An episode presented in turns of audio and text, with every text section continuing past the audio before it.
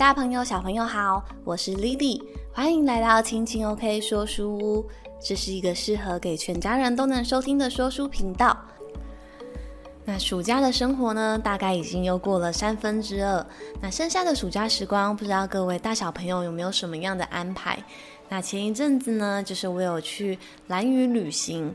对，那后来呢，在回程的最后一天吃早餐的时候，听见早餐店的老板娘说：“哎，你们有没有去看银河啊？哪里可以看银河？但是呢，只能留着下一次。对，每一个旅行总是要留一点遗憾，下次才有再同回访同一个地方的理由。那这一集呢，就是我们的暑假特别企划，已经来到了第五集喽。”第五集《银河系大搜查》，银河队队长出发，探索银河系的奥秘之旅。那这一集呢，我们会介绍银河，还有很多小朋友都感兴趣的星星。晚上的夜空中啊，如果幸运的话，可以看到好多的星星哦。在没有光害的地方呢，也许可以看得更加明显。那看过星星的我们，又了解星星吗？那银河系到底在距离我们多遥远的地方呢？我们就赶快来听这一集的《银河系大搜查》吧。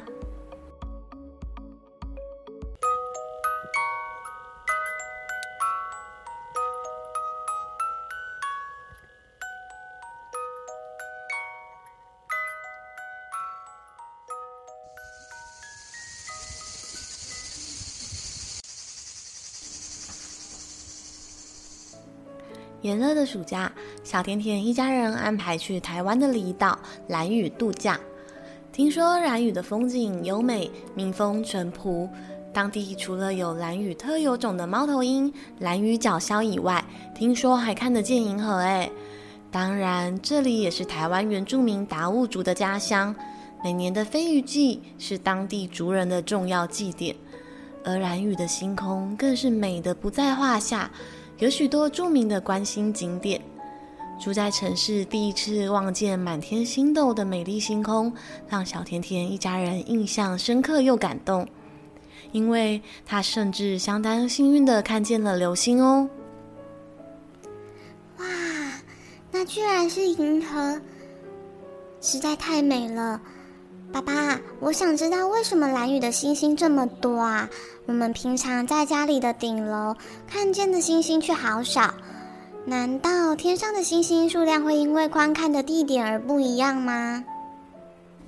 小甜甜牵着爸爸妈妈的手，仰望着兰屿的星空，并发自内心的问着：“因为兰屿的光害很少啊，如果光害很严重的地方，就看不太到星星了。”往往住在大城市，会有很多的灯光照明，像是商店的霓虹灯、各式各样的招牌、住家的灯光、街上的路灯。这些灯光啊，虽然给了人们的生活便利的照明，但却也让观星变得难上加难呢。爸爸继续牵着小甜甜的手，抬头仰望着星星，回答着。这一幕美丽的星空，让小甜甜一家人都十分的陶醉，因为这是他们头一次亲眼看见银河，一颗颗冒出来的星星，把黑夜点缀得晶莹剔透。正因为蓝雨的光害非常的少，才能有机会看见一条穿越星空并流向天际的银河呢。银河好漂亮哦！为什么银河要叫银河啊？天空上有水吗？小甜甜指着夜空中那些满天的星星，问着：“那条河是星星聚集而成的哦，有数不尽的星星，通通都聚在那里，并不是我们平常说的那种河流啦。那只是一种比喻而已，就是说有成千上万的星星从地球上远远的望过去，就像一条河流穿越了星空那样。”妈妈摸着小甜甜的头，笑笑的说着。是啊，就是这样。我们真的很幸运哦，刚好在夏天来到了兰屿。夏天最适合观赏银河了。虽然说一年四季都可以看得到银河，但是啊，夏天的银河最容易看到，也最容易观察到了。爸爸大方分享自己来兰屿之前所做的观星笔记，告诉一家人这趟旅行是何等的幸运。看到那么多星星之后啊，我突然觉得天上的星星颜色好像不太像我平常画画的那样耶。星星并不是黄色的，对吗？小甜甜似乎望着星空，有什么重大的发现，说：“小甜甜，你真是问了一个好问题耶！让老爸我这个银河队队长来告诉你吧。”爸爸好开心地说：“终于有人愿意听这个观星迷分享天上星星的各种秘密了。看来这趟来兰屿的观星之旅可真是安排对了。”能让孩子开启对于天文领域的好奇与探索，爸爸真的感觉到好有成就感哦。天上会发出亮光的星星呢，叫做恒星，所以我们看见发光的星星，通通都是恒星哦。银河系呀，推估有两千亿颗恒星组成，而不同的恒星会有不同的光芒，甚至可以用这些光来判断星星的寿命哦。真的啊，连我都不知道呢。实在太神奇了！那老爸，我们该要怎么判断呢？妈妈也好奇的，完全被勾起了好奇心。蓝色的恒星通常比较年轻，但是寿命却反而比较短；而橘红色或者是黄色的恒星则比较老，但是寿命反而很长哦。嗯，让我来考考你们，那太阳的寿命是长还是短呢？诶，让我想想，嗯，太阳是黄色的，所以寿命比较长，因为黄色的恒星比较老，寿命比较长，这样对吗？小甜甜和妈妈通力合作完成了答题。哇，你们很聪明哦！没错，太阳也是银河系的一员，它是属于黄色的恒星，寿命可长达一百亿年呢。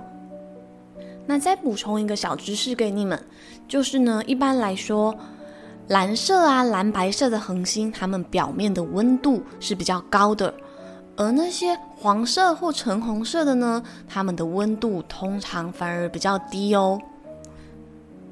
原来是这样啊！我原本以为太阳已经很热，温度很高了，没想到蓝色的星星反而温度是比较高的。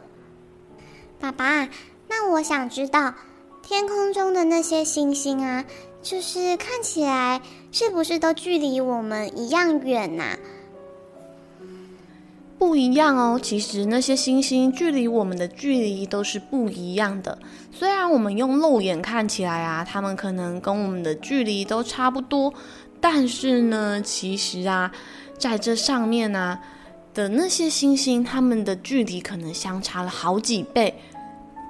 那你这个银河系队长来帮我们解释一下，到底什么是银河系好了。刚才啊，小甜甜不是不明白什么是银河吗？还说银河是不是一条河？哇，老爸，你这可要好好解释一下才行哦。在妈妈的鼓吹之下呢，爸爸的心情大为振奋，滔滔不绝的要说起内心的满天星斗了。谈到这个银河啊，刚刚妈妈不是有说银河是由很多的星星组成的呢？那银河到底是什么时候形成的啊？根据我看的书呢，银河系最古老的恒星呢，大约诞生在一百三十亿年前，所以银河系嗯，腿骨至少有一百三十亿岁喽。过去银河系里不断有新的恒星又在出现。不过也有恒星死亡。什么？原来星星也会死掉啊？会啊，星星也会死亡。而且当恒星死亡的时候呢，它们的残骸会汇聚在一起，形成一颗新的恒星，周而复始。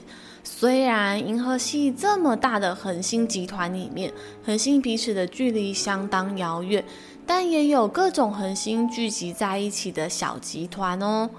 像是我们会叫它星团或者是星云等，像是啊球状星团，它就是一个拥有数万至数百万恒星的集团。目前银河系已经发现了超过一百五十个球状的星团，恒星的数量不但比疏散星团更多，年纪也多半超过了一百亿岁。爸爸简直就像是人体资料库一般，滔滔不绝地说着。等等等等，老爸，你讲得太难了，我跟小甜甜都快听不懂了。什么是星云？什么又是星团呐、啊？嗯，先来说一下星云好了。星云呢，就是银河系上面啊，除了有数不尽的恒星以外，还有啊，就是千变万化、色彩会很丰富的星云。星云主要是漂浮在宇宙中的气体跟像是灰尘的那些尘埃所组成的，是形成恒星的原料。就是当这些气体啊、尘埃不断的组成之后呢，它们很有可能就会变成一颗恒星哦。那所以啊，当恒星死亡的时候，向外太空抛散的物质，虽然恒星步入死亡后就不再发出原本耀眼的光了，但是死亡的那一刻却会显得特别的亮，特别的绚烂夺目。哦，所以说星云就是宇宙中的一些像是尘埃、灰尘，然后还有一些气体所组成的。爸爸，刚刚我觉得你说的很神奇耶，就是当恒星死掉的时候，它还有可能就是又变成另一颗恒星，这样感觉好像生生不息，不断的轮回，不断的循环。小甜甜若有所思的一边思考着爸爸刚才讲出来的话，也好像体悟了什么样的人生道理。小甜甜，从你的话里面，妈妈好像也了解了一些很重要的人生道理耶。爸爸刚刚说，就是当恒星死亡的那一刻，会显得特别的漂亮，特别的绚烂。这让我想到有一位诗人叫做泰戈尔，他说的一段话，他说啊，生如夏花之绚烂，死如秋叶之静美。我很喜欢这段话，因为呢，我觉得这一段话有一种好像在我们人活着的时候呢，就是尽量的去绽放属于出自己的美丽。那当我们有一天要离开这个星球、离开这个世界上的时候呢，就像已经凋零的叶子一样，安安静静的离开了人世，但是却留下了另一种曾经存在的美感。我觉得这很像星星，就是呢，它们曾经的存在，让我们看见它在夜空中的美丽。即便呢，它们已经要陨落的那一刹那，却又显得特别的美丽。那样，对于生命的诠释啊，好像虽然都是我们人类自己想象的，但是我觉得好像有一种启发哎。小甜甜一家在美丽的夜空下，似乎今晚显得特别的话多。他们的话匣一开，就好像永远聊个不完。爸爸，我觉得你超厉害的。今天听了你说了好多关于银河的事情，还有星星的故事。为什么你会知道这么多是这个啊？你是从什么时候开始对星星有兴趣的啊？小甜甜用崇拜的眼神望着父亲，仿佛自己的爸爸真的是了不起的银河队队长。嗯、这个嘛，其实说来有点不好意思。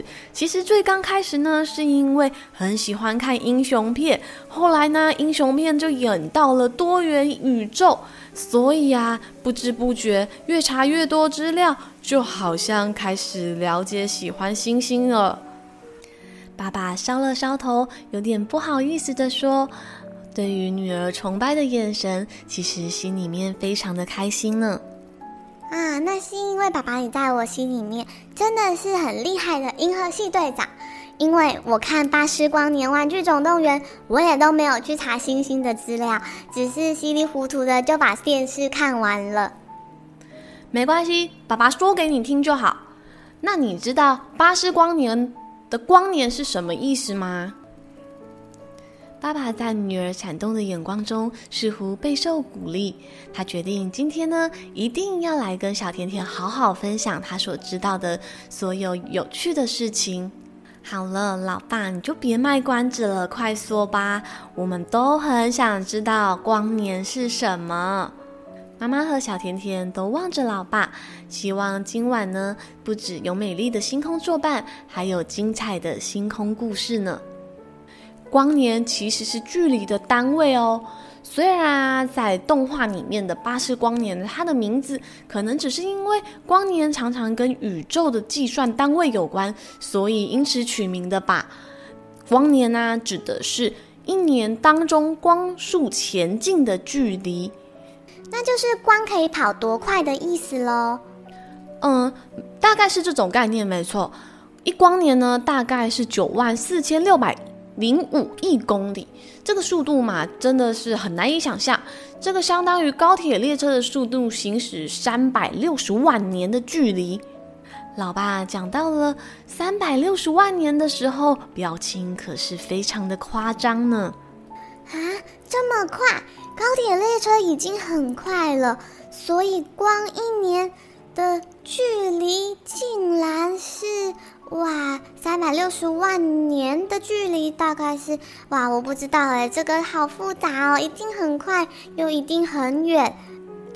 今天的知识量对小甜甜来说实在是有点多，都快要消化不良了。不过呢，他至少知道了光的速度可是非常非常的快呢。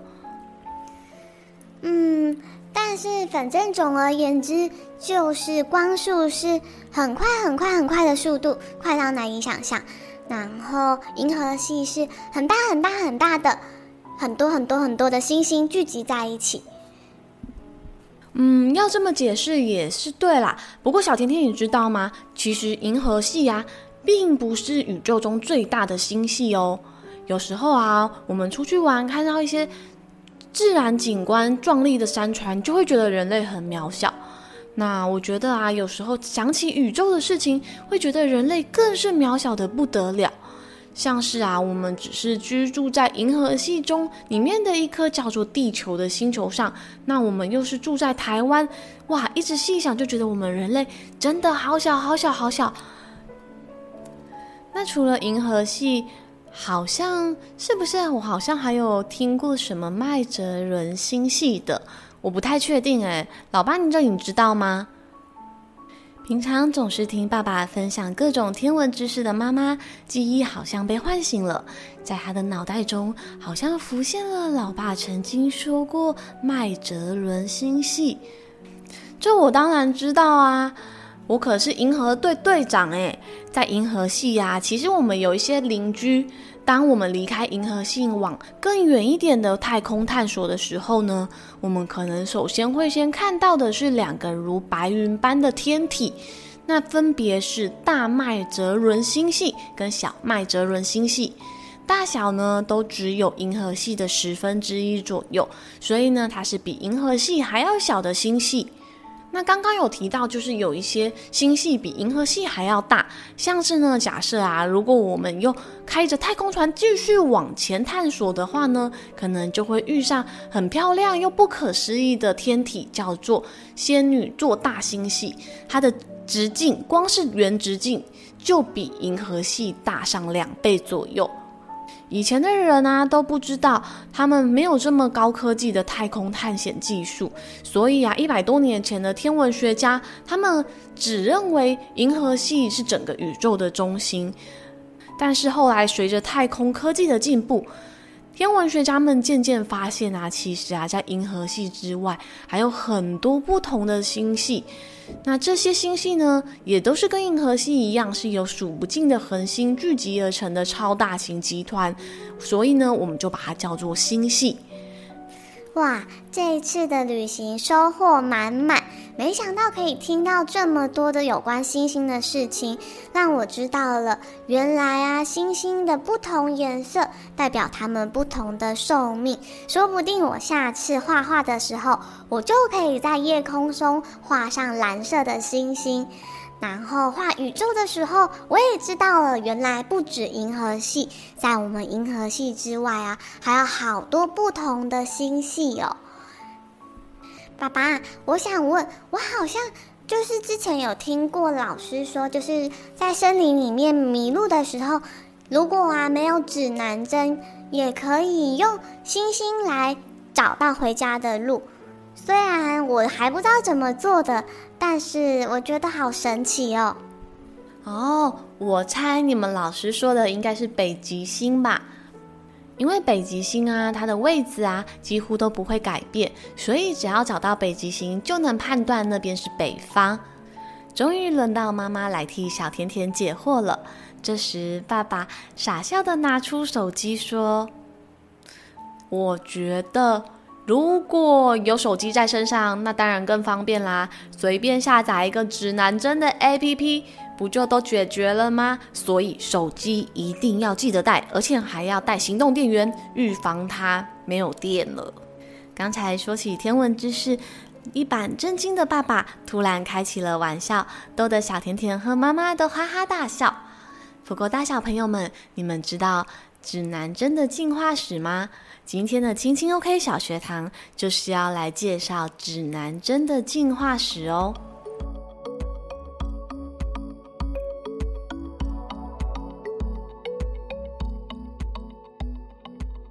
听听 OK 小学堂，刚刚在这一集的故事里面呢，有提到可以用手机当成指南针，那这个真的是我们现代人非常方便的地方，因为每个人几乎机不离身。但是古代人他们没有手机，他们该如何判断方向呢？人类的方向感啊，不像动物那么的强。有一些动物，它们的方向感非常的强大，不管离家多远都不会迷路。它们是利用生物时钟跟太阳的位置来判断方向。但是人类的大脑感知地球磁场的能力没有那么的强大，所以呢，我们需要仰赖指南针这个工具。那指南针呢，逐渐被进化或者发明之后呢，对于我们整个人类文明的经济贸易、文化交流跟地理大发现，还有开辟一些新的航道，都有很重大的影响哦。那古人通常是如何来判断方向呢？刚才故事的最后呢，有提到妈妈说了，诶，用北极星来判断，因为北极星通常一直是在北方。对，那除了北极星以外呢，还有一颗叫做南十字星。那如果认识星座的人呢，古人也会利用星座来判断方向，同时也可以判断季节。例如呢，古人只要看到北斗七星在天空上呈现的形状，他们就可以判断现在是春夏秋冬哪一个季节。那除此之外，当然还有太阳啦，像是日出的时候，太阳会从东边升起；那日落的时候呢，太阳就会从西边落下。那提到了太阳呢，就会提到了一些有关动物的特性。那动物呢，它们也有面向太阳的习性。像是很多动物，它们会将巢穴的入口筑在面向太阳的方位。那在北半球的时候呢，它们的入口大部分就会朝着南边；在南半球的动物呢，它们的动物巢穴入口就大部分会朝着北边。那除了动物以外呢，人类古人也很聪明哦，就是还有植物。对，在北半球的时候呢，朝南边的树叶通常能够照射到的阳光比较多，所以通常会比较茂盛、比较茂密。而南半球就刚好又相反。那至于树的年轮排列啊，它的紧密程度跟疏松的程部位，大部分呢就是比较疏的那一个，就是间距比较开的那一个是朝向南边。那排列年轮排列比较紧密的部分，则是朝向北边。那这个呢，也是因为受到了太阳照射多寡的影响。那古代呢，最早出现类似指南针的概念呢，是航海员们他们会用一条绳子绑着磁石，利用磁石的特性做成简单的测试工具。那磁石呢，其实就是我们现在大部分人会讲的磁铁。对，不过这个缺点呢，就是这个磁石、这个磁铁呢，需要在水平面非常水平的时候才能够准确的发挥作用。但是呢，就是在航海的时候，如果有风浪，通常是很难将磁石摆正的。那随着历史脉络的推演，中国古代出现了最早的指南针的原型，我们又称为叫做司南，施法的施，南边的南。那这个司南呢，它是利用天然的磁石制成的一个像是瓷汤匙，就是瓷勺的形状。那把它放在平滑的青铜盘上面。那旋转的瓷勺呢，停止时会因为地磁的作用，它的勺柄会指向南方。那既然指南针可以做成类似汤匙的形状，那可以做成其他形状吗？古人真的很有巧思，有哦，有人把它做成像是鱼的形状，所以又出现了指南鱼。那指南鱼呢，就是经过火烤的鱼形铁片。它平放在装了水的碗盘之中，那透过剩下的磁力呢，会与地磁感应，鱼头的方向也会指着南边。但是如果要外出啊，带着一个大铁汤匙或者是一只铁鱼，实在有点不太方便。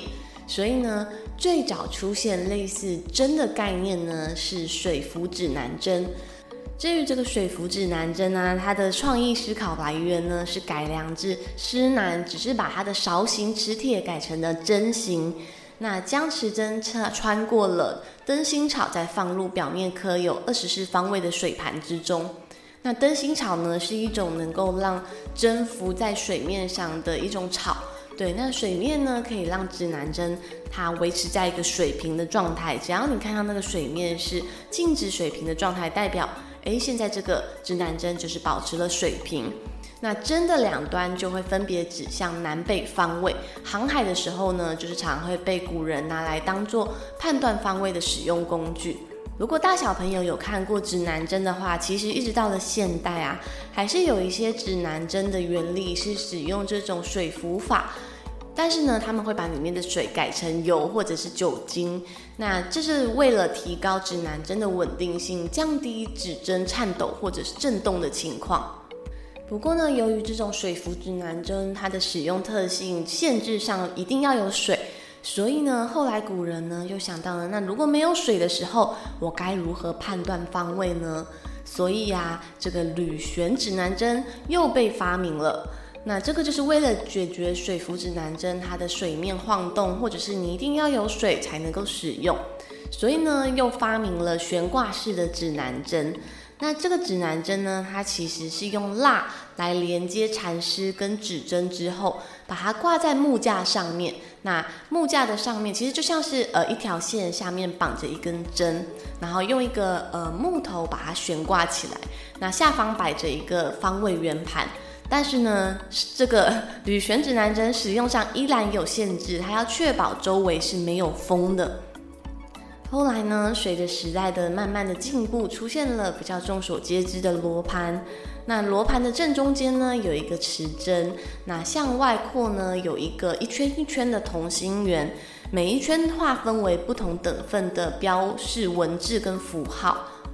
那也因着罗盘的出现呢，出现了历史上的大航海时代，很多人呢都开始向自己的领土以外扩张，去了解探索。那也出现了很多海外殖民。